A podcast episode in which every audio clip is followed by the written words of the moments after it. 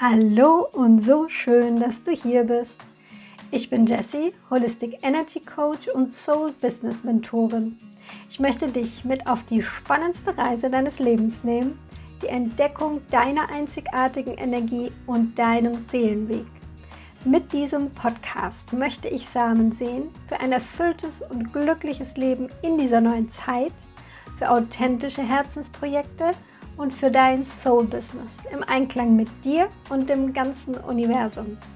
Ich teile hier meine Erfahrungen und mein Wissen in den Bereichen Yoga, persönliche Weiterentwicklung und vor allem Human Design im Alltag, aber natürlich auch in der neuen Businesswelt. Ja, und nach dieser kleinen Sommerpause starten wir wieder in eine neue Podcast-Folge rein.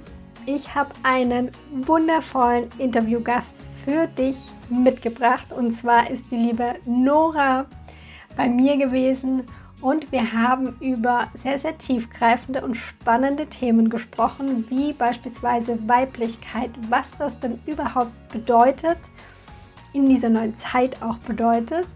Und wir sprechen auch ganz viel über ihren Weg. Sie ist Yogalehrerin, Körpercoach, Reinkarnationstherapeutin, Mitgründerin der Lust University und noch einiges mehr. Und sie gibt uns hier wirklich ganz, ganz ja, bewegende und tiefe Einblicke in ihren Weg. Und für mich nach dieser kleinen Pause fühlt sich diese Folge jetzt wie so ein kleiner Neustart an, der auch den Podcast auf ein neues Level hebt, wie ich finde. Und deshalb darfst du ganz gespannt sein und jetzt der lieben Nora lauschen. Ja, liebe Nora, freut mich mega, dass du bei mir im Podcast zu Gast bist. Ich finde, es wurde Zeit. Wir kennen uns ja jetzt auch schon seit einer Weile, haben uns ganz klassisch offline damals kennengelernt, nämlich im Ashram, wo wir zusammen eine Zeit lang gelebt haben. Und ähm, bevor wir in das Thema reinstarten, wäre es schön, wenn du dich einfach mal vorstellst, wer du so bist, was du machst und vielleicht auch so schon ein bisschen von deiner Geschichte, was so wichtige Stationen für dich waren auf dem Weg dahin, wo du jetzt bist. Ja, hi, danke. Ich freue mich auch mega, dass ich hier sein darf. Voll, voll, voll schön. Eine große Ehre. Und ja, ich bin Nora Handke, ich bin Yogalehrerin, ich bin Körpercoachin, Reinkarnationstherapeutin und Forscherin im Bereich für Körperbeheimatung und Mitbegründerin der Lust University. Genau, das ist das, was ich so ähm, tue momentan. Ähm, ansonsten ja, bin ich 35 Jahre alt, momentan gerade stationiert in Göttingen mit äh, immer Offenheit für, für Veränderung und Weiterentwicklung. Und ja, schau mal, was das Leben und meine Projekte so in nächster Zeit mit sich bringen.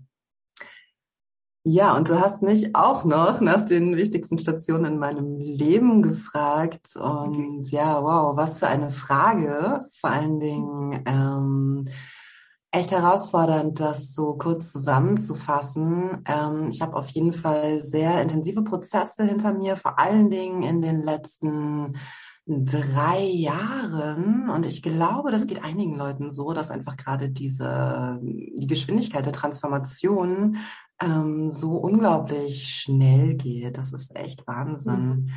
Ähm, also ich bin ähm, aufgewachsen schon mit so vielen, vielen Themen, chronischer Krankheit, äh, latenter Depression, also unterschwellige Depression war einfach super viel in meinem Leben so in diesem Kollapszustand, was so auf der Sprache des Nervensystems bedeutet, dass ähm, ja, das ist wie so ein Zusammenbruch während äh, Zusammenbruch in Kombination mit einem verzweifelten Versuch noch irgendwie zu funktionieren im Außen ist so. Also man hält sich auf so einer super Sparflamme irgendwie am Funktionieren und am Laufen, weil das das ist, was die Außenwelt von dir erwartet.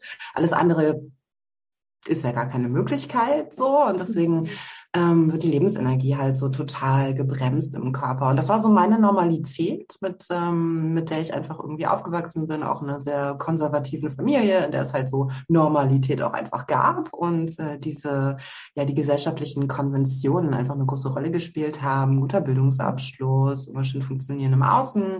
Und das ist so das, wo ich reingeboren bin und wo ich aufgewachsen bin drin. Und gleichzeitig hatte ich einfach immer so eine super Sehnsucht nach dieser Lebendigkeit und nach dem, ähm, was das Leben einfach noch zu bieten hat und eine mega Abenteuerlust, mit der ich einfach auf die Welt gekommen bin und einfach früh immer schon super Fernweh und Neugierde auf alles, was irgendwie anders ist und nicht innerhalb dieser Kultur oder in meinen ähm, sozialen Strukturen, die bereits bestehen, zu finden ist. Und so bin ich dann, ähm, ich habe früh meinen Vater verloren, ähm, was ein Schicksalsschlag war, aber wodurch ich auch ähm, für mich damals eine, große Menge Geld geerbt habe, mit der ich dann einfach in meinen frühen Zwanzigern komplett reisen gegangen bin und so voll auf die Suche ähm, in anderen Kulturen ähm, und ja, habe so meine Seele da halt einfach auf so eine Reise, Reise geschickt und bin dann unter anderem auch in ähm, Indien gelandet, in Shivananda Vedanta Zentren, bin dort mit der ähm, Vedanta-Lehre ähm, in Kontakt gekommen und habe dann später ja auch, wo wir uns getroffen haben, drei Jahre in Bad Meinberg im Ashram gelebt, habe mich da total der Yoga-Lehre hinge hingegeben, habe dann irgendwann gemerkt, ähm, schon damals, ich habe in Berlin gelebt und dort meine zweijährige Yogalehrerausbildung gemacht, auch bei Yoga Vidya und meine Praxis vertieft und gemerkt, wow, ich stoße nach und nach so an meine emotionalen Themen und Blockaden. Und ähm, die konnte ich nicht alleine mehr nur durch die Yoga-Lehre ähm, regeln. Also ich habe so in dieser Tradition keine Antworten mehr gefunden. Und habe mich dann quasi so in den freien Fall begeben, um zu forschen, wirklich auch aus einem Leidensdruck heraus, so, okay, was macht man denn, wenn das dann aber alles nicht so funktioniert, wie es im Bilderbuch steht und ich nicht gleich erleuchtet bin, wenn ich mich mal kurz drauf konzentriere oder es ganz doll will, mhm. ähm, aber vielleicht dabei noch versuche, irgendwas zu vermeiden. Ähm, und ja, so habe ich mich dann weiter auf die Suche begeben, bin dann eher zur Körperarbeit gekommen, ähm, hatte auch einfach psychisch selber Krisen. Ähm, und ja, das, äh, die letzten drei Jahre sind dann nochmal so, eine, so ein eigenes Kapitel für sich, aber das ist einfach so ein mhm. kurzer Umriss, wie ich dazu gekommen bin, mich überhaupt auf diesen Seelenweg und auf diesen Weg der Selbstverwirklichung letztendlich auch zu begeben. Wow. Ja, vielen, vielen Dank für den Einblick. Also sehr persönliche Einblicke. Das ist mega spannend, auf jeden Fall. Und du hast ja gesagt, dass du ähm, so das Gefühl hattest jetzt in deiner Kindheit, dass du irgendwie nicht so reinpasst oder dass quasi das System halt da war und du dann in diesem funktioniert hast sozusagen. Da wäre es jetzt auch noch spannend zu wissen, was für ein Human Design Typ du bist. Vielleicht magst du das ja verraten. Ja, super gerne. Ähm, genau, ich bin äh, Projektorin ähm, mit einem 6-3er-Profil. Mhm. und wie du als Expertin weißt und mir sogar mal in einem wundervollen Reading ähm, nochmal vor Augen geführt hast, so es scheint es auch ein typisches Projektorinnen-Thema zu sein, das ich aus meiner Lebenspraxis definitiv bestätigen kann. ja. Genau, das, ja, es gibt ja nicht so viele Projektoren und ähm, genau, dann ist halt oft, also nicht nur bei den Projektoren, aber auch bei anderen Typen, so das Gefühl, ich passe hier nicht rein und ich muss irgendwie anders sein, wie eigentlich das die eigene Energie vorgesehen hat. Und das hast du eigentlich ganz schön am, am lebenden Beispiel gerade beschrieben, wie sich das anfühlen kann. Und ja, vielleicht können da auch einige andocken an solchen Erfahrungen. Und du hast natürlich das dann wundervoll für dich auch gelöst, indem du eben dann gesagt, irgendwann gesagt hast, okay, dann gehe ich eben auf die Reise und guck, was dann noch da ist und brech mir aus dem Ganzen aus. Und da noch vielleicht eine Frage, du bist ja dann ins Außen wirklich gereist, also du bist ja wirklich auf die Reise gegangen.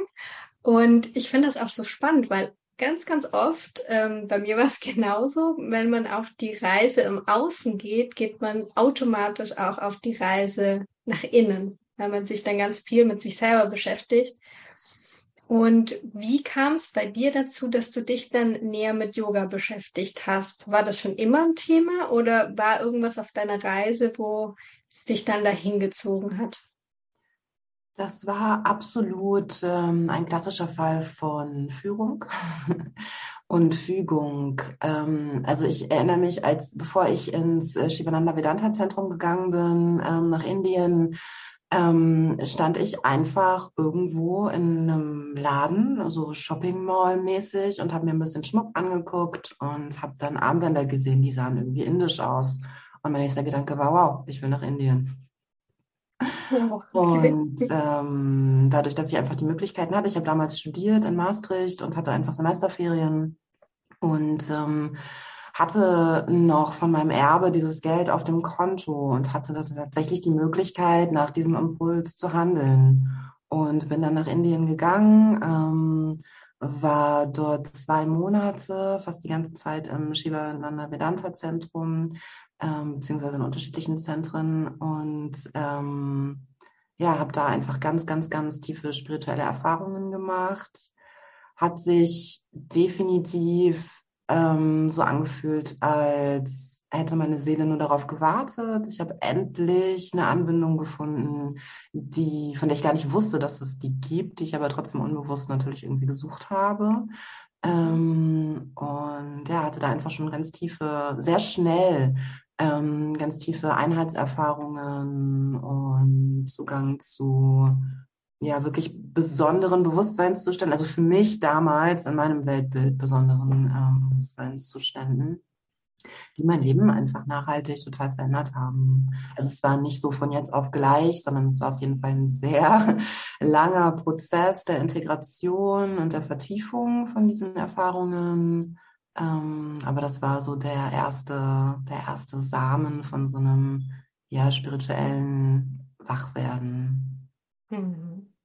Ja, gleich ein sehr, sehr tiefer Samen. Also bist ja gleich richtig reingesprungen sozusagen. Was auch wieder die, die Sechs-Dreier-Linie, ne? Ähm, einfach mal ausprobieren. Ja, ja, genau. es, es, ist super, es ist super faszinierend, wirklich diese, ähm, ja, das ist auch was, was mir durch das Reading mit dir auch nochmal so klar geworden ist und durch die Vertiefung ähm, gerade der, des Verständnisses von diesem Sechs-Dreier, von den Sechs-Dreier-Linien, ähm, es ist für mich sehr klassisch. Ich finde mich darin und meinen Weg bisher darin absolut wieder. Das ist wirklich faszinierend. Und wenn wir nochmal zu deinem spirituellen Weg dann zurückgehen, also da bist du dann intensiv sozusagen gestartet für dich und bist ja dann wieder zurück in die normale Welt, in Anführungsstrichen. Und ähm, bist ja da auch noch eine Weile gewesen. Wie war das so für dich, dieser Weg eben dieses spirituelle Wissen oder diese Tiefe schon zu haben und dann eben auch das in der Welt dann zu integrieren für dich. Also wie war da so dein Weg oder was war vielleicht auch so eine Herausforderung für dich damit? Uh, ja, also das ist äh, ein ähm, weiterhin fortbestehender Prozess ähm, mhm. und er wird leichter dadurch, dass ich einfach mehr und mehr Vertrauen ähm, Vertrauen finde in, in diesen Weg und ja, in die Tatsache, dass wir so viel mehr sind als das, was wir, wie wir uns definieren oder wo wir reinkonditioniert worden sind von der Gesellschaft.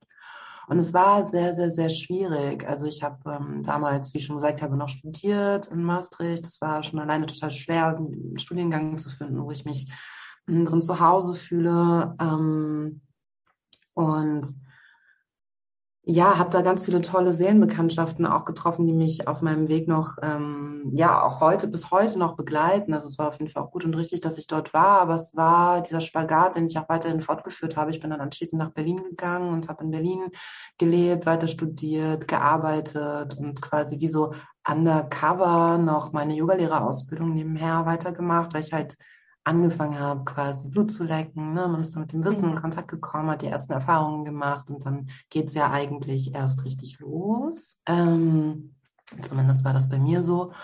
Und es war immer irgendwie ein Spagat zwischen okay, ich habe ja irgendwie diese festen Strukturen, die funktionieren auch irgendwie so ein bisschen. Das heißt, ich könnte mit so einer Mittelmäßigkeit auf jeden Fall auch irgendwie zufrieden sein. Also ich meine jetzt Mittelmäßigkeit im Sinne von ähm, Lebensenergie. So, ich habe irgendwie genug Energie, um mich gerade so am Laufen zu halten. Ich hatte eine feste Beziehung, ähm, die mir irgendwie Sicherheit und Struktur gegeben hat. Ich hatte einfach eine eine Festigkeit in meinem Leben und irgendwie dann auch so eine Idee von Plan, die ähm, innerhalb unserer gesellschaftlichen Strukturen auch irgendwie Sinn gemacht hätte. Also mein mhm. Kopf hätte auch irgendwie zufrieden sein können, ähm, aber gerade durch die Vertiefung der, der Yoga-Praxis habe ich halt gleichzeitig gemerkt, wie in mir einfach ganz krasse Blockaden sind und wie ich eigentlich auch innerlich total taub bin, gerade durch mhm. die, ähm, durch die Pranayama-Praxis zum Beispiel, die Meditationspraxis, so ist da einfach ganz viel an die Oberfläche gekommen, von dem ich gar nicht, mich damals gar nicht getraut hätte, mich das, mir, mich dem komplett zu stellen. Deswegen war es vielleicht mhm. auch in, einem, in, einer gewissen Weise auch gut, dass ich halt wirklich über ein Jahrzehnt sozusagen diesen Prozess bis jetzt ähm, durchlaufen habe und immer noch durchlaufe, weil es wirklich sehr intensive Reinigungsprozesse waren ähm, ja, aber dieser Wunsch und dieser Drang waren in mir so präsent, auch auf einer intuitiven Ebene, die gar nicht so rational greifbar ist, dass ich einfach Entscheidungen getroffen habe, ähm, die mich immer weiter in diese Lehre und in, die, in, die, in diesen tiefen spirituellen Weg geführt haben. Zum Beispiel auf jeden Fall eine wichtige Station, die Entscheidung, mich ins Kali-Mantra weihen zu lassen. Mhm. Ähm, einfach in dem Wissen so, okay, Kali ist einfach die, die wirklich ähm, Transformation bringt, die ähm, eben halt auch sehr kraftvoll sein kann, die Illusionen auf oft auch eine brachial anmutende Art und Weise relativ schnell einfach ähm, ja in die Transformation schickt. Und das war einfach das, was meine Seele wollte. Und mhm. irgendwie habe ich dann versucht, damit zu machen ähm, mhm. weil es nicht immer leicht war und auch bis jetzt nicht, äh, nicht unbedingt immer leicht ist, aber irgendwie der einzige Weg. Auch mal, ja, die Expansion raus aus der Comfortzone. Ich glaube, das kennen wir alle, spätestens von irgendwelchen Motivational Speakers oder Coaching, äh, mhm. Kursen und so. Das, was wir halt suchen und wollen, ist meistens außerhalb der Comfortzone. Absolut, ja. Ja, und das, das ist echt spannend, was du erzählst, ähm, weil gerade wenn du, also wenn man sich ja da rein begibt in diesen Seelenweg, sag ich jetzt mal, dann, wie du sagst, man kommt aus der Komfortzone raus, also man spürt, wo es einen hinzieht und dann den Mut zu haben, das auch zu tun. Das ist ja dann so die, der große Schritt und da bist du ja total ja auf den Weg gegangen dann oder hast dich auf die Reise begeben. Und eine Station war ja auch dann Bad Meinberg, der Ashram. Wie kam es denn dazu, dass du dich dann wirklich entschieden hast, okay, ich gehe da jetzt hin, ich vertiefe mich da jetzt voll nochmal ins Yoga, gehe da nochmal voll rein. Ist ja auch ein großer Schritt eigentlich. Wie hast du es geschafft, sage ich jetzt mal, da die Entscheidung für dich zu treffen? Ähm, ja, das war auf jeden Fall auch eine Entscheidung, die überhaupt nicht aus dem äh, Kopf heraus getroffen wurde oder relativ wenig. Ähm, ich habe durch meine Yogalehrerausbildung, ich fand, ähm, war ich im Ashram, weil wir hatten einfach ähm, in der zweiten Yogalehrerausbildung verbringt man einfach eine gewisse Zeit auch in den ähm, Ashram-Zentren, um das Studium zu vertiefen. Und ich fand das da eigentlich ganz furchtbar und eigenartig und ähm, konnte mich auch überhaupt nicht zurechtfinden. Hätte nie gedacht, dass ich dort mal leben würde. Ähm, habe dann aber dadurch, dass ich wegen meiner Masterarbeit äh, bestimmte Termine vor Ort im Ashram nicht wahrnehmen konnte, ähm, bin ich quasi eigenständig auf eigene Faust, unabhängig von der Yoga-Gruppe, mit der ich eigentlich gelernt habe, nochmal ins Zentrum gegangen, um bestimmte Kursstunden nachzuholen. Ähm, bin dann in einem Raja-Yoga-Seminar bei Lila Mata gelandet, einer ganz tollen ähm, Ayurveda- und auch Vedanta-Lehrerin. Ähm, und habe da ganz viel mitgenommen und ganz viel gelernt und bin einfach auf einer ganz tiefen Ebene auch ja, stimuliert worden. Und ähm, habe dann auch eine Zeit lang als Karma-Yogini einfach da noch ein paar Tage äh, überbrückt und habe dort Menschen kennengelernt und mit Menschen gesprochen. Und das waren Begegnungen, ähm, die mich sehr tief berührt haben, mit ganz, ganz, ganz tollen Leuten, die mich definitiv auch tief auf meinem Weg geprägt haben, die ich in den ersten Tagen im Ashram wirklich schon getroffen habe und die mir Dinge mit auf den Weg gegeben habe, von denen ich heute noch äh, profitiere. Ähm, ja, und das hat mich einfach wahnsinnig gecatcht damals, dass ich spüre, wow, hier geht's weiter. Und hier sind die Dinge, die damals in meinem Leben in Berlin noch mich, obwohl Berlin eine freie große Stadt ist, aber in dem Umfeld, in dem ich war, mich noch zum Exoten oder zur Exotin gemacht haben, sowas wie mich vegan zu ernähren, mich wirklich primär für Spiritualität zu, zu interessieren, so. Mhm. Ähm, zum Beispiel, die waren im Ashram einfach schon total klar und normal. Und da waren eher Menschen, die mich auf der Ebene abgeholt haben. Und da habe ich einfach gemerkt, wow, okay, hier könnte es weitergehen. Das ist wie so ein Portal, was sich öffnet und ich kann hier durchgehen, wenn ich wirklich Bock habe, ähm, das zu vertiefen, was mich die ganze Zeit schon ruft, sind da die perfekten Voraussetzungen. Was tatsächlich dazu geführt hat, dass ich ähm, fast forward äh, meine Beziehung auch aufgegeben habe in Berlin, meine WG, meine, also wer, wer in Berlin gelebt hat, weiß auch eine Wohnung aufzugeben, so kann auf jeden Fall ja sehr an die Substanz gehen, so, weil dann einfach nicht klar ist, wie schnell man was Neues findet und so. Also ich habe meine Zelte abgebrochen und äh, war damals ein großer Schritt für mich, einfach straight ins Ashram zu gehen. Und da ging es dann richtig los. also da, da, ähm, da ging die Transformation dann richtig los. Ja. Genau, in der spirituellen Waschmaschine, wie man so schön sagt. Oh ja. Äh, Im Ashram, da ist einiges los, genau, richtig. Mm. Und du warst dann deine Zeit ja dort und bist dann auch wieder raus aus dem Ashram. Und ich kenne ja diesen Prozess auch selber, reinzugehen, aber dann auch wieder rauszugehen, ist auch wieder ein Prozess, sich dann wieder sozusagen zurechtzufinden und auch dieses, ja, dieses Spirituelle sozusagen auch wieder mit nach draußen zu tragen, weil, wie du schon gesagt hast, im Ashram wird man da getragen auf eine gewisse Art und Weise. Also es ist sowas Normales, es ist einfach im Alltag integriert, was ja in der Welt dann außerhalb des Ashrams nicht unbedingt der Fall ist. Das heißt, man, da muss man ja seine, sein eigenes ähm, Reich sozusagen selber nochmal neu dann abstecken. Und du hast dich ja dann auch angefangen mit weiteren wundervollen Themen auseinanderzusetzen. Vielleicht magst du uns da mal mit reinnehmen, was dann so auch, ich weiß nicht, ob es schon während der Zeit im Ashram war oder auch danach dann noch dazu kam bei dir. Ja, also ähm, mein Prozess im Ashram und auch mein Weg danach war auf jeden Fall wahnsinnig prägend. Ähm, der Ashram war eigentlich eher wie so eine Art Vorbereitung, so wie wahrscheinlich alles, was wir im Hier und Jetzt erleben, eine Art von Vorbereitung ist für das, was da vielleicht noch kommt. Ähm, und ich habe im Ashram einfach nicht die Antworten mehr bekommen, die ich gebraucht habe und hatte halt eben auch persönlich sehr, sehr, sehr intensive Prozesse, die mich sehr an meine persönlichen Grenzen gebracht haben und ähm, habe einfach gemerkt, dass die Art, wie ich damals in der Lage war, mich mit der Tradition zu verbinden, für mich nicht, ähm, ich sage jetzt gesund, ich meine damit äh, gesund tatsächlich, also physisch, mental, ganzheitlich gesund waren ähm, und auch nicht mehr förderlich, also was beides wahrscheinlich eng miteinander zusammenhängt. Und ähm, ja, ich konnte einfach mit diesen Strukturen, die teilweise eben auch ähm, sehr patriarchal geprägt sind, ähm, einfach nicht mehr leben. Ich bin da wie so, also mein Wesen ist da wie so rausgeplatzt.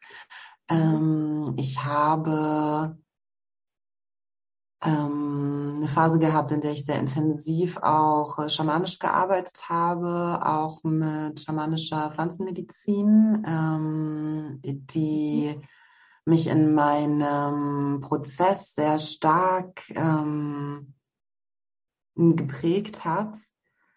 Ich hatte einfach nicht mehr das Gefühl für eine Zeit, dass ich irgendwie irgendwas vertrauen konnte, eigentlich letztendlich. Ich glaube, das war so mein äh, Kerndilemma weder der Tradition, weil ich gespürt habe, so, okay, die trägt mich bis zu einem gewissen Grad, bis die Reinigungsprozesse irgendwie losgehen. Die begleitet mich aber nicht wirklich darin, wie ich das transformieren kann. Und ich kann das nicht nur durch Pranayama und Meditation transformieren, so dass mhm. diesen Prozessen, denen ich gegenübergestellt bin, können vielleicht andere, ähm, aber in meinem persönlichen Leben konnte ich das absolut nicht. Und ich habe auch keinen spirituellen Lehrer oder keine Lehrerin oder keine Führung gehabt in, in irgendeiner physisch inkarnierten ähm, Person oder halt eben selber diese Anbindung zu diesem Zeitpunkt, dass ich mich da irgendwie selber durchnavigieren konnte. Und deswegen habe ich halt ähm, gesucht, weitergesucht, auch aus dem Leidensdruck heraus und bin dann eben zu der Arbeit mit Pflanzenmedizin gekommen mhm. ähm, und bin da einer Intelligenz begegnet, die sehr direkt mit mir kommunizieren konnte und ähm, mich einfach in meinem Prozess unglaublich bereichert hat, mir Antworten geliefert hat, aber eben auch weitere intensive Prozesse angestoßen hat. Der hat mhm. mir ähm, ganz viel gezeigt und ich habe super viel gelernt, ganz viel über die spirituelle Souveränität, also wie wir uns selber anbinden können an das Göttliche, wie wir nicht mehr irgendwelche ähm, ja, Lehrer, Lehrerinnen brauchen, irgendwelche Traditionen, sondern wie wir das wirklich leben können. Und das ist so ein Grundthema auch bei mir, wirklich die Dinge zu erfahren und wirklich zu, zu leben, ohne, ohne zu studieren. Also ich studiere auch super gerne, aber die Erfahrung muss halt als Kernsamen erstmal gesät sein. Und ähm, ja, habe dann einfach sehr viel mit dieser Pflanzenmedizin gearbeitet, was eben auch neue Prozesse bei mir ausgelöst hat, die im Ashram dann auch nicht mehr gehalten werden konnten, eben weil dort auch nicht mit dieser Art, ähm, ja, mit dieser Art des Schamanismus gearbeitet wird. Und bin dann einfach auch in eine psychische Krise gerutscht, die so alles zum Ausbruch gebracht hat. Das, was ich eigentlich auch immer wollte, so hey, dann will ich's fühlen, dann zeig mir doch, was da mhm. irgendwie los ist und wo die Blockaden sind. So, ich bin auch bereit, sie alle zu erfahren und so. Und das ist dann passiert. Also es ist alles mhm. wie so aufgebrochen und ich bin echt das erste Mal an den Punkt gekommen, wo ich sagen konnte, okay, das, was ich hier gerade erlebe, ist offensichtlich eine psychische Krankheit. Mhm. und das gibt es und das haben andere auch, was mich dann irgendwie ähm, in den Prozess gebracht hat, das wirklich benennen zu können, was bei mir gerade mhm. los ist. Und ich bin einfach mal so offen und ehrlich, einfach weil ich mich dem auch verschreibe, weil ich weiß, dass ähm, es wichtig sein kann, für andere auch zu hören, die vielleicht ähnliche Symptome haben. Ich habe einfach echt eine dicke, fette Depression bekommen und bei mir ist eine Bulimie ausgebrochen. Mhm. Ähm, also eine sehr intensive ähm, Form der Essstörung auch. Ähm, das war so mein absoluter Rock Bottom Moment oder wie wir es auch so schön nennen könnten, Dark Night of the Soul. Und ähm, damit konnte ich einfach dann gar nicht mehr auch in diesem Gefüge des Ashrams irgendwie funktionieren. Und das Ashram ist mhm. eben auch ein Ort, wo es darum geht, äh, ein Stück weit noch zu, zu funktionieren, auch der Gemeinschaft zu dienen und in den Strukturen, die einfach da sind, ist eben auch ein großes Seminarhaus. Ähm, ja, einfach mitmachen zu können. Und das konnte ich nicht mehr. Deswegen ähm, ist so meine Formulierung dafür. Ich bin quasi wie so von diesem Ort ausgespuckt worden. Also ich mhm. bin quasi da einmal im hohen Bogen rausgeflogen. Nicht, weil irgendjemand mich rausgeschmissen hätte, um Gottes Willen. Ähm, da war ganz mhm. viel Verständnis und Wohlwollen auch für meinen Prozess, aber ich konnte dort einfach nicht mehr sein und mhm. musste mich quasi, wenn ich mein Leben irgendwie noch halbwegs ähm, ja, liebevoll gestalten wollte, musste ich da einfach raus. Wow. Vielen, vielen Dank für die Einblicke. Ich glaube, dass es wirklich ganz, ganz wertvoll ist für ganz viele, die ja, die vielleicht die gleichen Herausforderungen haben, aber dann auch gar nicht wissen, wie sie damit umgehen sollen oder was sie damit tun sollen. Und sich das dann einfach auch, also du hast es so schön formuliert, sich das zu erlauben weil es ist ja da und es weiter zu unterdrücken bringt ja auch nichts. Und dann es einfach auch mal rauszulassen, auch wenn es ja ungemütlich ist, natürlich in dem Fall. Aber ich glaube, dann erst kann auch wirklich, kann man wirklich in diesen Heilungsprozess reingehen, wenn man es einmal sich dem auch stellt, sozusagen. Und vielleicht magst du uns ja auch mit reinnehmen, wie, ja, wie du dann quasi damit weiter gearbeitet hast oder was dir dann einfach noch für Möglichkeiten, sich für Möglichkeiten für dich dann aufgezeigt haben, wie du damit dann weiter, ähm, ja, sozusagen jetzt ja in, in eine Heilung auch gefunden hast. Ja, das war wirklich äh, super, super spannend. Ähm, jetzt auch im Nachhinein nochmal zu beobachten. Wie gesagt, es waren dann, das ist dann so dieses Kapitel der letzten drei Jahre. Mhm. Und es war einfach so wertvoll im Nachhinein einmal wirklich an diesem Nullpunkt zu sein. Also wirklich dieser, oh Gott, ich bin so am tiefsten Punkt meines Lebens angekommen und mhm echt einfach nicht mehr weiter zu wissen. Ich war wirklich so, ich, ich wusste echt, also jeder, der schon mal in so einer Situation war, weiß, das kann echt hart sein, wie so einmal auf den Asphalt aufknallen und äh, war dann äh, drei Monate auch in der Klinik. Kann ich auch nur jedem empfehlen, erstmal zum Stabilisieren. Es gibt Orte, wo man dann auch irgendwie so sein mhm. Refuge finden kann. Gefühlt wie so ein Vogel mit gebrochenen Flügeln, der einfach irgendwo im Schatten liegen muss und froh ist, wenn jemand irgendwie ein bisschen Wasser mal vorbeibringt und guckt, dass man noch so irgendwie überlebt. Und ähm, genau, da habe ich einfach äh, ja so eine so eine äh, Heimat gefunden für drei Monate in einer in einer Klinik. Ähm, war total bereit alles loszulassen was ich bisher in meinem Leben gemacht habe. Ich war echt so diese ganze Yoga-Lehre hat gar nichts gebracht und Yoga-Praxis für einen Arsch weil irgendwie offensichtlich bin ich ja jetzt an so einem schrecklichen Punkt. So was hat mir das denn dann bitte alles gebracht? Ähm, und habe dann dort vor Ort zwei ganz tolle Yoga-Lehrerinnen kennengelernt. Kein Zufall ähm, wahrscheinlich. es war eine sehr äh, freundliche Fügung des Lebens und mhm. ähm, eine davon hat äh, Biofeedback-Therapie gemacht. Das ist nicht zu wechseln mit Bioresonanztherapie, das ist nochmal was anderes. Äh, Biofeedback ist, wenn der Körper so angeschlossen wird an Messgeräte, die dann, ähm, die dann messen, wie dein Körper eigentlich auf bestimmte Dinge Dinge reagiert. Zum Beispiel auf Stresssituationen ähm, oder aber auch auf Entspannung. Und wir haben dann Entspannungs- und Atemübungen gemacht. Sie fand das auch total spannend, mit mir zu arbeiten, weil ich wahrscheinlich so die äh, Yogini war, die am tiefsten irgendwie in der ganzen Lehre drin ist, die dann mal vor ihr, vor ihr saß und voll in der Lebenskrise war. Und ich kannte die ganzen Atemtechniken und war vertraut mit der tiefen Entspannung. Und sie hat mich dann an dieses Gerät angeschlossen und halt Messungen gemacht, was bei mir los ist, während sie mir Entspannungen anleitet oder halt eben auch diese Atemübungen. Und mein Geist war so, ah, das bringt ja alles eh nichts, das mache ich schon die ganze Zeit und ähm, das, das, das bringt alles nichts. Und dann aber mal schwarz auf weiß auf diesen Messungen zu sehen, auch wenn mein Mind, mein Verstand mir sagt, so das bringt alles nichts und das ist voll für den Arsch, mein Körper reagiert auf diese ja. Praktiken. Und das war so ein spannender Prozess und so eine wichtige Lehre für mich, das nochmal zu sehen, so, wow, mein Körper ist gerade so tief entspannt, auch wenn ich das in meinem Kopf gar nicht so richtig begreife. Und dann nochmal mhm. zu merken, was da für eine Diskrepanz sein kann zwischen der, ähm, der Welt des Verstandes und zwischen der Realität des Körpers und des mhm. Nervensystems. Das war für mich einfach ein ganz, ganz, ganz, ganz wichtiger, spannender Prozess, der mich dann auch dazu motiviert hat, nach meinem Klinikaufenthalt auf jeden Fall diesen Weg weiter zu verfolgen. Ich hatte dann gar nicht mehr so die Motivation, das jetzt Yoga zu nennen. Das kam dann später wieder. Ähm, mhm. Aber ich bin dann halt eingetaucht in die Arbeit mit dem menschlichen Nervensystem und in die Körperarbeit vor allen Dingen, weil ich gemerkt habe, das ist mein Zugang. So komme ich an mich ran, so komme ich an meine angenehmen Gefühle ran und habe aber auch diese Resilienz, das ähm, erfahren zu können, was was da gerade noch an Blockade transformiert mehr werden möchte. Und auch diese physische, wirklich reale Erfahrung von, hey, das ist alles eigentlich, wenn ich es wirklich erlebe, nichts Schlimmes. So, das ist mhm. alles eigentlich mir dienlich und mein Nervensystem und mein Körper arbeiten für mich. Und ähm, so bin ich dann in so eine ganz neue Begegnung auch der Materie gekommen.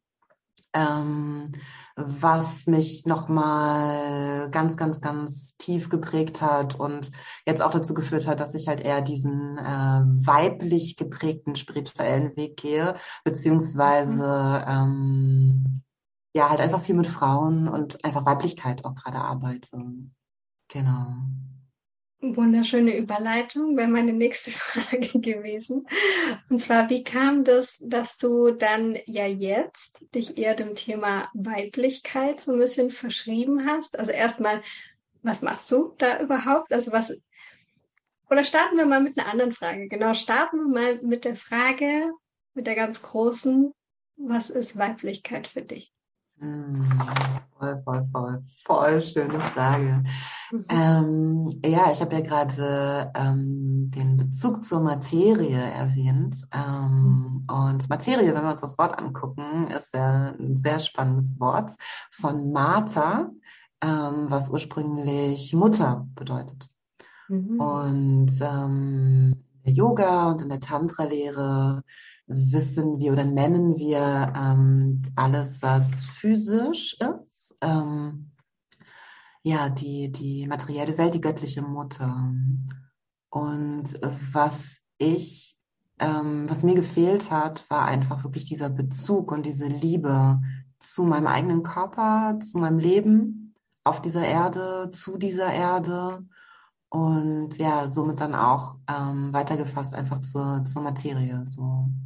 Mhm. Und das war eine Reise, die in meinem Nervensystem stattgefunden hat. Also wirklich von, hey, ich kann mich irgendwie in Anführungszeichen wegmeditieren. Ich mag diesen Begriff eigentlich nicht, der wird oft so genutzt, um, um Meditation kritisch zu, ähm, zu bezeichnen. Ich, Meditation kann sehr körperlich und sehr sinnlich sein, ähm, aber ich hatte halt immer diese Möglichkeit dadurch, dass ich einfach so viele Krisen und so viel Leid in mir erfahren habe, dass ich mich super ähm, dissoziieren konnte und deswegen auch viel mich einfach für diese Vedanta-Lehre interessiert habe, weil ich mir dachte, hey, cool, dann muss ich das hier alles gar nicht mehr so ernst nehmen. Dann muss ich hier gar nicht eigentlich wirklich sein und dann kann ich mich jetzt schon mit dem verbinden, was ich eigentlich bin und bisher aber nur jenseits von meinem Leben erfahren kann. Also als getrennt nach wie vor, obwohl die Vedanta-Lehre in der Tiefe natürlich eine tiefe Einheitslehre ist, aber das konnte ich halt noch nicht verstehen ähm, oder erfahren. Und ähm, genau, so äh, bin ich dann auf diese Reise in meinen Körper, in meine eigene Materie gegangen.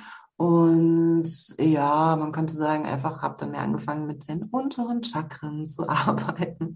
Also mhm. wirklich mit der Verbindung zur Erde, mit dem Wurzelchakra aber auch mit dieser sakralen Energie, die halt ähm, auch für mich wie so ein Rezeptor ist, um diese Schöpfung als super sinnlich und super ähm, ja, schön einfach zu erfahren. Und ähm, habe dann später auch jetzt in meinem Studium der weiblichen Mystik auch erfahren, dass das Wurzelchakra, wirklich das Ende der Wirbelsäule und eben auch das Sakralchakra die weibliche Krone sind. Also das, was die, ähm, was das Agnya Chakra und das Sahasrara Chakra, die oberen Chakren ähm, und die Drüsen in diesem Bereich so in der klassischen, ich nenne es jetzt mal patriarchal geprägten äh, Yoga-Tradition ist, dass ähm, das ist das Wurzelchakra und die unteren Chakren in der in der weiblichen Tradition, in der weiblichen Mystik. Also das ist auch ein, die, die weibliche, das weibliche Kronenchakra ist unsere mhm. Wurzel.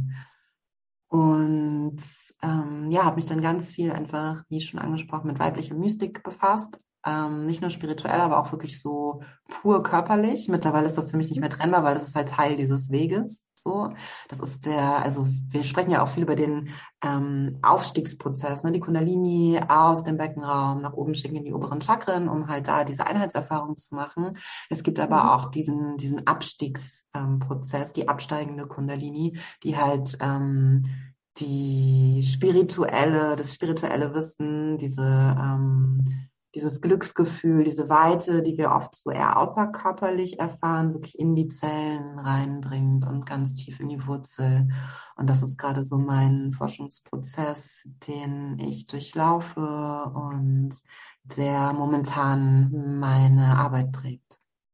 Hm, mega spannend. Und du bietest ja Yoni-Yoga an. Und vielleicht magst du uns mal verraten, wahrscheinlich weiß jetzt nicht jeder gleich, was es ist. Ähm, was, was machst du da genau oder was ist da so das Ziel vielleicht auch? Ja, voll gerne. Also die Yoni ist ja ein Sammelbegriff, ein Sanskritbegriff, der ähm, den gesamten Schoßraumbereich, den weiblichen, ähm, umfasst. Und ähm, im Yoni-Yoga geht es mir einfach genau um diesen Prozess, den ich gerade beschrieben habe, dass wir die weibliche Krone eher aktivieren. Das heißt, dass wir wirklich in den Körper gehen, in die Sinnlichkeit, Ähm, ganz viel Arbeit mit dem Beckenboden ist damit, äh, ist, ist damit inbegriffen, der sehr komplex ist, ganz faszinierendes ähm, Muskelgeflecht in unserem Körper. Spannenderweise auch total verbunden mit der Kehle. Also es ist natürlich ein, äh, eine Yoga-Praxis, die den ganzen Körper mit anspricht. Ähm, wie immer beim Yoga, aber der Fokus ist einfach wirklich so auf, auf dem Yoni-Bereich. Also zum einen auf den drei Schichten der Beckenbodenmuskulatur, auch viel im Bereich ähm, des Muttermundes, auch ein ganz, ganz, ganz spannender Bereich hier. Und ja, der Ovarien, mit denen arbeite ich ganz viel. Die sind einfach so Sitz unserer Schöpfungsenergie. Ähm, und ja, natürlich auch einfach mit allen Bereichen und Drüsen, die in unserer Juni mit inbegriffen sind. Und ja, da geht es einfach darum, die Energie in diesem Bereich zum Fließen zu bringen. Viele Kulturmenschen, also mit Kulturmenschen meine ich so konditionierte Menschen aus unserer Kultur, so wie die meisten von uns aufgewachsen sind, haben einfach durch die ganzen Traumatisierungen und Lebensumstände ähm, gelernt, sich nur noch bis zum Bauchnabel zu spüren und eben diesen ganzen Kopfbereich besonders viel Aufmerksamkeit zu schenken und dann letztendlich teilweise am Körper vorbei in dieser geistigen Kopfwelt zu leben. Und ähm, das ist einfach etwas, wo ich einfach durch meinen eigenen Weg gelernt habe, dass ich dadurch krank werde, um es kurz zu fassen. Und ähm, habe dann dieses Bedürfnis entwickelt, da wirklich in die Tiefe zu gehen, was dann gleichzeitig meinen meine persönliche Beziehung zur Materie total verändert hat, ähm, dass ich dann mich einfach genussvoll in die Materie rein entspannen kann, dass ich eben nicht diese menschliche Erfahrung nur als Akkumulation von Leid äh, wahrnehme, ähm, dann mich irgendwie versuche damit abzufinden, so, hier muss dieses Joch ertragen, es ist halt irgendwie alles schrecklich hier und irgendwann kommt man die Erlösung, wenn ich tot bin, hoffentlich, mhm. ähm, sondern wirklich zu sagen, nee, das ist alles hier und jetzt, ich bin nicht umsonst hier inkarniert, das, diese Materie ist unfassbar heilig und unfassbar intelligent. Und ich kann diese Heiligkeit und diese Intelligenz durch Freude, ähm, durch tiefe Freude, ähm, so allumfassende, tiefe Freude, zu der mein Schussraum einfach ein krasser zu, also ein krasses Tor ist, ja, erfahren mhm. in meinem Körper. Und das ist so das, was ich im Juni-Yoga gerne Frauen vermitteln möchte. Und ja, das ist so ein Kernstück meiner Praxis. Super, super wertvoll. Also gerade das, was du angesprochen hast, dass wir Frauen ja auch, Männer auch mit Sicherheit, aber gerade bei uns Frauen, dass wir so viel im Verstand unterwegs sind, dem wirklich so viel Raum geben, tagtäglich. Und eben es ganz, ja, nicht ganz, aber zum Teil verlernt haben, eben in das Gefühl reinzugehen. Also wirklich uns auch mit der Intuition zu verbinden. Und ich glaube, da ist Yoni Yoga natürlich super super cooles Tool, auch da Ach, wieder wirklich für einen zu spüren. Es ist einfach für mich so ein Schlüssel, um wieder ins Fühlen zu kommen, weil Fühlen findet nicht nur, ähm, findet nicht nur im Kopf statt. Wir sind halt ein ganz Körper-Nervensystem. Und unser Gehirn ist eigentlich, ich, ich, sehe mittlerweile den menschlichen Körper mehr so wie so eine Art Krake. Kraken sind ja voll spannend. Die haben ja quasi ihr Nervensystem, wirklich ihr Gehirn im ganzen Körper. So. Mhm. Und das sind so meine Role Models, was die Körperarbeit angeht, wirklich zu sagen, nee, mein ganzer Körper ist intelligent. Mhm. Ähm, und das Fühlen, ist für mich einfach auch so ein wahnsinniger Schlüssel zum Heilen, auch ähm, gesamt gesellschaftliches Untertrieben einfach für, ja, für diese Erde, ja, für unseren, für unseren Planeten hier so, ähm, auf dem wir leben, weil wir uns dann wieder automatisch, durch das wir tief ins Fühlen kommen, als Teil dieser Schöpfung begreifen, nicht nur auf intellektueller Ebene, was dann immer so dazu führt, dass man sagt, ja, man müsste mal sich in der Politik mehr dafür einsetzen, dass man vielleicht irgendwann auch noch mal was für die Umwelt tut. Aber erstmal müssen wir hier noch unseren Rechnungen und Statistiken folgen und uns überlegen, wie man, weiß ich nicht, mehr Zahlen anhäufen kann. Ähm, und uns halt wirklich in eine andere Realität, in eine andere Wahrnehmung der Realität reinbringt, die uns automatisch in den Zustand bringt, dass wir uns als Teil der Schöpfung begreifen, was im weitesten Sinne, wenn wir da wirklich tief reingehen, zur Folge hat, dass wir anders mit der Schöpfung umgehen, weil wir sie als mhm. Teil unseres Nervensystems begreifen. Ja, der Baum ist ein Teil von mir, wo wir wieder bei der Vedanta-Lehre sind und was sich wieder auf intellektueller Ebene so abgedroschen anfühlt und gleichzeitig auf sensorischer Ebene so unfassbar erfüllend. Mhm. Absolut. Ja, ist mega schön ausgedrückt, auf jeden Fall. Und ich glaube, es bringt uns auch dahin, also zum einen natürlich, dass wir anders mit unserer Umwelt umgehen. Und zum anderen, was auch so ein bisschen mein Herzensanliegen oder es ist beides mein Herzensanliegen, aber mit mein Herzensanliegen ist, dass wir auch anders miteinander umgehen, wenn es um das Thema Business geht. Also, dass wir das auch hier quasi transportieren von der individuellen Ebene eben in diese Business-Ebene und da hast du ja auch ein ganz, ganz tolles Projekt mit angestoßen mit anderen Frauen, und zwar die Lust University. Möchtest du uns da mal mit reinnehmen, was das eigentlich ist oder was ihr da so Schönes macht, alles? Mm, voll gerne. Die äh, Lust University ist eine Gemeinschaft für gelebte Weiblichkeit und Fülle, die wir Anfang des Jahres mit acht anderen Frauen, also inklusive mir, acht Frauen momentan, ähm, gegründet haben. Und ähm, warum ich dabei bin, das ist ganz spannend. Ich rede jetzt hier voll aus meiner, aus meiner Perspektive. Es ist so lustig, weil wir sind alle sehr unterschiedlich. Und wenn du eine andere Frau aus unserem Kreis dazu fragen würdest, würde sie andere Worte wählen, aber der Kern unsere Arbeit ist dennoch der gleiche. Und das ist so faszinierend und so bereichernd an diesem Projekt.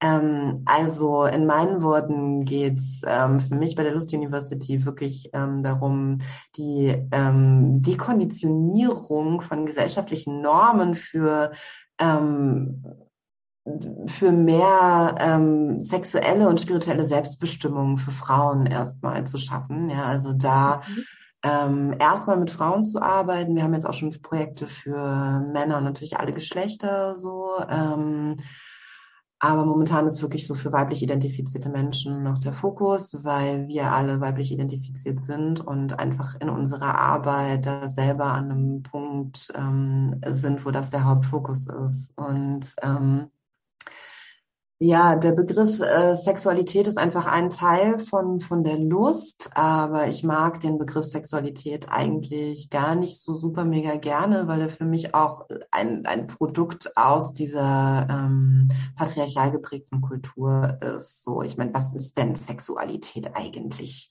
Also ich habe noch keine so richtig zufriedenstellende Definition von Sex ähm, bekommen, ehrlich gesagt. Mhm. So. Ähm, vielleicht die Hörerinnen haben ja mal Lust, äh, kurz zu überlegen, so was ist das eigentlich? Und wenn da eine coole Antwort rauskommt, äh, teilt sie uns gerne mit. Ähm, ich komme immer wieder zu dem Schluss so, ich weiß nicht, was das sein soll. Aufrichtig nicht. Und das, was ich gelernt habe in meiner Kultur darüber, ist nicht das, was mich interessiert. Hm. ähm, und deswegen benutze ich, also wir arbeiten trotzdem mit dem Begriff Sexualität so, einfach weil die Menschen damit oft auch was anfangen können. Und gerade weil es darum geht, diesen Begriff auch zu dekonditionieren, zu dekonditionieren und zu befreien. So. Ähm, mhm. ich arbeite sonst aber auch gerne mit dem Begriff einfach der, der Sinnlichkeit, weil das einfach da anknüpft, wo ähm, ich einfach in meinem eigenen ähm, ganzheitlichen Prozess gerade stehe, wirklich so wieder die eigene Lust überhaupt spüren zu können.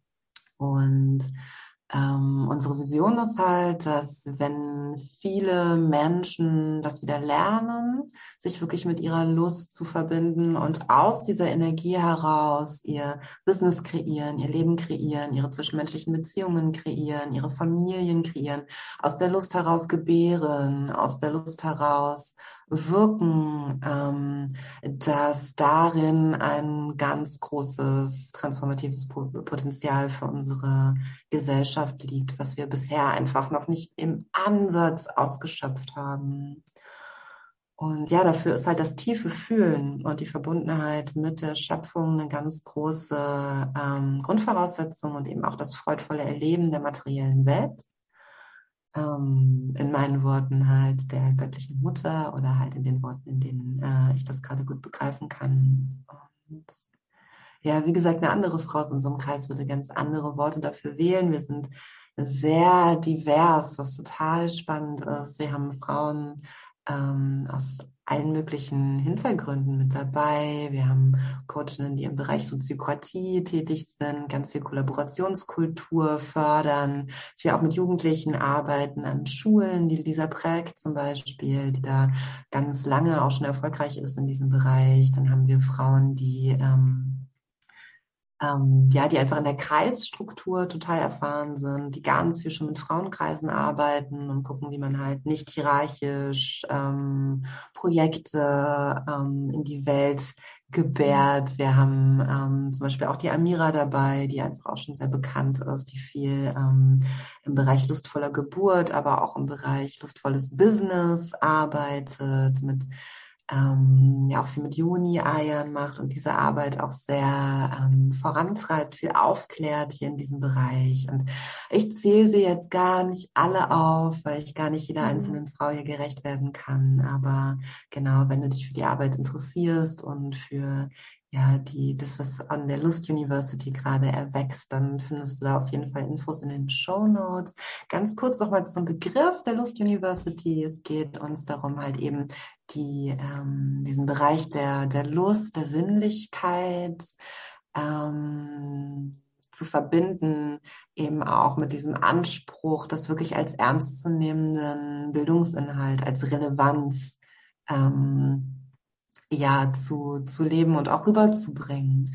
Weil das ist, glaube ich, alles etwas, was wir auf unserem traditionellen Bildungsweg einfach nicht erfahren konnten. Es geht immer halt eher darum, okay, wie kann ich jetzt auf Kopfebene Teil dieser Gesellschaft sein und ich muss irgendwie dies und das studieren und so. Und für viele von uns ist einfach diese Lust eben auch in, in Bildungseinrichtungen viel, viel, viel zu kurz gekommen, viel zu kurz gekommen. Mhm.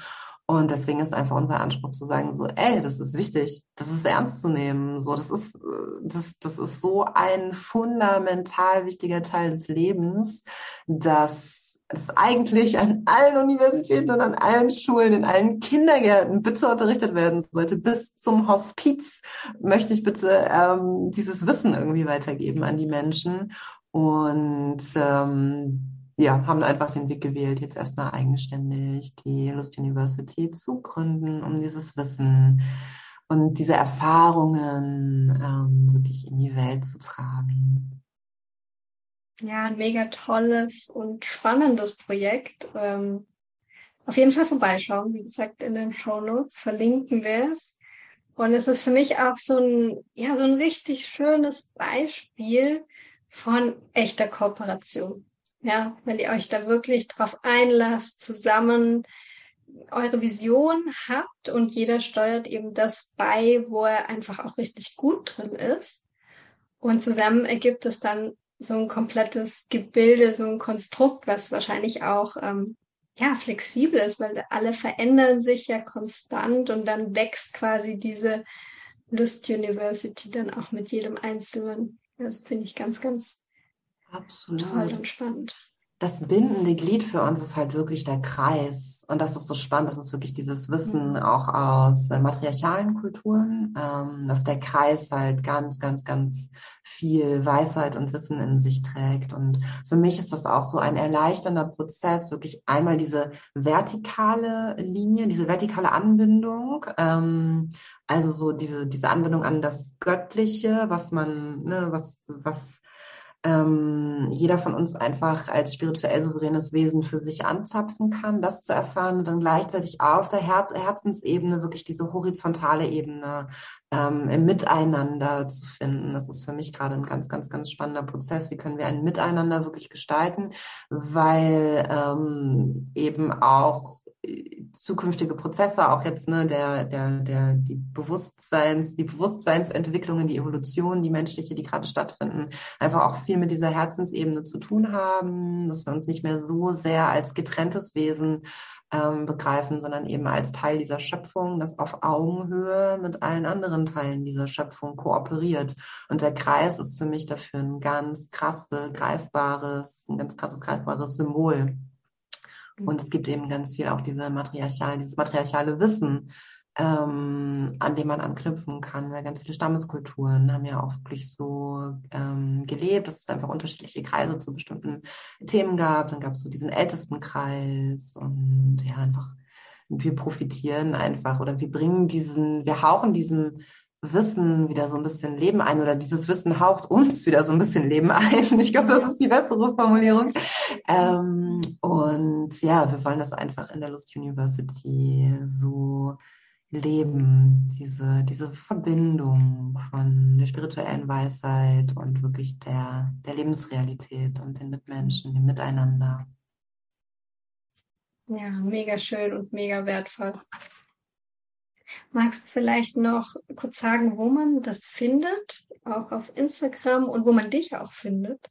Ja, genau. Also ihr findet mich auf jeden Fall auf Instagram ähm, unter Nora Handke 108 und auch auf YouTube auf meinem Kanal Nora Handke ähm, und auch auf Facebook unter Nora Handke und auf LinkedIn. und ähm, ich bin jetzt auch vermehrt auf Festivals unterwegs. Zu dem Zeitpunkt, wo das hier wahrscheinlich veröffentlicht wird, ist vielleicht gerade auch das Experience Festival, wo ich mit meinem Format Juni Yoga auch live da bin. Ähm, die Lust University findet ihr auf Instagram auch unter Lust University. Und äh, wir werden jetzt bald auch auf Patreon starten. Ähm, so dass du dich da einfach, wenn du Interesse hast, einfach anmelden kannst. Wir haben eine Jahresmitgliedschaft und eben die Möglichkeit auch monatlich dabei zu sein. Unser Format ist, dass wir jeden Sonntag einen Lustsonntag haben, wo eine von unseren Coachinnen ihre Arbeit anbietet und ab Herbst starten wir dann auch mit unseren Studiengängen, wo du dann wirklich ja unterschiedliche Themen, unterschiedliche Studiengänge ähm, vertiefen kannst und dann auch unterschiedliche Abschlüsse erlangen kannst in dem Bereich, also so im Coaching-Bereich. Bereich einfach Lustcoachin werden kannst oder mhm. Lustgeburtscoachin oder wie genau die Namen dann ausfallen, steht jetzt zu diesem Zeitpunkt noch nicht ganz fest, aber da gibt es dann einfach wirklich handfeste Bildungsinhalte zu diesen Themen. Wenn dich das interessiert, schau da gerne vorbei. Ähm, wie gesagt, wir werden erstmal über Patreon starten und bei Insta kannst du uns finden. Und genau, genau, genau. Wow. Ja, das macht richtig Lust. da macht ja. richtig Lust drauf. genau. Schön. Ähm, genau, liebe Nora, zum Abschluss stelle ich immer gerne eine Frage an alle meine Gäste. Und zwar sind wir alle auf der Transformationsreise, haben da unseren Rucksack mit dabei, in dem wir einiges vielleicht eingepackt haben, anderes vielleicht noch nicht so ganz eingepackt haben. Und was würdest du denn den Menschen mitgeben? Was für drei Weisheiten sollte jeder auf dieser Reise, auf dieser Transformationsreise des Lebens mit dabei haben? Hm, wow, was für eine, was für eine kraftvolle Frage. Hm, also als erstes super, super mega absolute Basis. Ähm, follow your bliss. So, schau wirklich, mhm.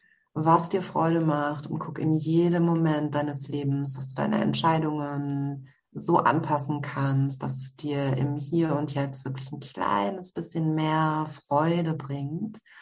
Und kultiviere wirklich diese Verbindung mit der Freude. Ähm, und lass das eine Reise sein, ja. Also Freude kann sich in jedem Moment anders äußern und ja, zelebriere einfach diese, diese Verbindung mit dem Göttlichen einfach über die Freude. Das ist so der Verbindungskanal. Und dann, zweite Weisheit auf jeden Fall, konfrontiere deine Schatten. Weil je mhm. mehr du dich natürlich mit der Freude verbindest und mehr Lichtenergie, mehr diese Leichtigkeit durch dich durchlässt, kommen eben halt auch die Blockaden ans Licht, die dich vielleicht auch davon abhalten.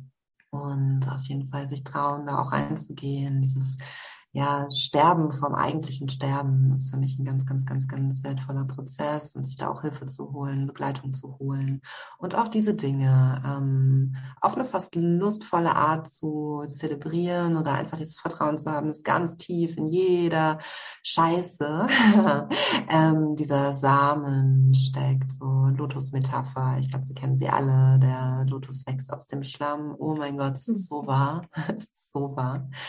Ähm, und ja, dabei halt zu schauen, dass es dir letztendlich noch gut geht. Und dann meine dritte Weisheit wäre auf jeden Fall nochmal so für den Bereich Business und da wirklich so im Business-Bereich zu gucken, wie andere von den Erfahrungen, die du auf diesem Weg ähm, gemacht hast in deinem Leben, wie andere davon profitieren können. Und das ist für mich auf jeden Fall auch so das Business der neuen Zeit, wirklich zu sagen, hey, was, was kann ich jetzt beitragen mit diesen Erfahrungen, die ich gemacht habe? Und wie kann ich anderen, aber vielleicht auch alten Versionen von mir selbst. Ja, da sind wir wieder auf der Ebene der Quantenheilung letztendlich so und der, der Quantensprünge, so wie kann, wie kann ich im Hier und Jetzt diesen vergangenen Versionen von mir selber ein Beitrag sein und ja, ein bisschen so die, die, das, das Licht, das Licht halten, so dass sie ihren Weg finden. Genau. Mega schön. Ja, und ich finde, du bist auch jemand, der genau diesen Weg geht. Also wo ich nicht mal sagen kann, einfach mal vorbeischauen bei Nora, unbedingt, sowieso. Und ähm, ja, einfach auch dieses Mal da in dieses Fühlen reinzukommen, wie könnte sich dann eine neue Businesswelt auch anfühlen? Ja, also wie, wie könnte das denn sein? Und da einfach mal ganz unvoreingenommen die alten Strukturen mal kurz zur Seite legen und sich dann wirklich mal auf was Neues einzulassen. Mhm. Vielen, vielen Dank dir, dass du da warst und uns so, so viele wertvolle Einblicke gegeben hast und so viele wertvolle Weisheiten auch in dieser ja eigentlich recht kurzen Zeit mitgegeben hast. Ich danke dir wirklich vom Herzen, dass du da warst. Ich danke dir. Ich bin mir sicher, dass du jetzt ganz, ganz viel aus dieser Folge für dich mitnehmen konntest, dass hier einige Impulse mit dabei waren, wo du auch bei dir vielleicht im Leben Parallelen siehst oder wo du auch anknüpfen kannst. Und wie schon angekündigt, ist alles, die Kontaktdaten zu Nora, aber auch zu Lust University findest du alles in den Shownotes. Da kannst du einfach gerne nochmal reinschauen, dich auch mit ihr connecten. Und was auch super, super schön wäre, wenn du uns unter der Folge auf Instagram ein Like da lässt und auch deine Kommentare. Vielleicht hast du sogar Fragen an Nora oder an mich und dafür hüpfst du entweder auf den Instagram-Account von Nora rüber oder auf meinen Transformationsreise. Und da findest du den Post zur Folge und kannst unter ihm kommentieren. Dann freue ich mich schon auf das nächste Mal, wenn du wieder einschaltest. Bis dahin, Namaste, deine Jessie.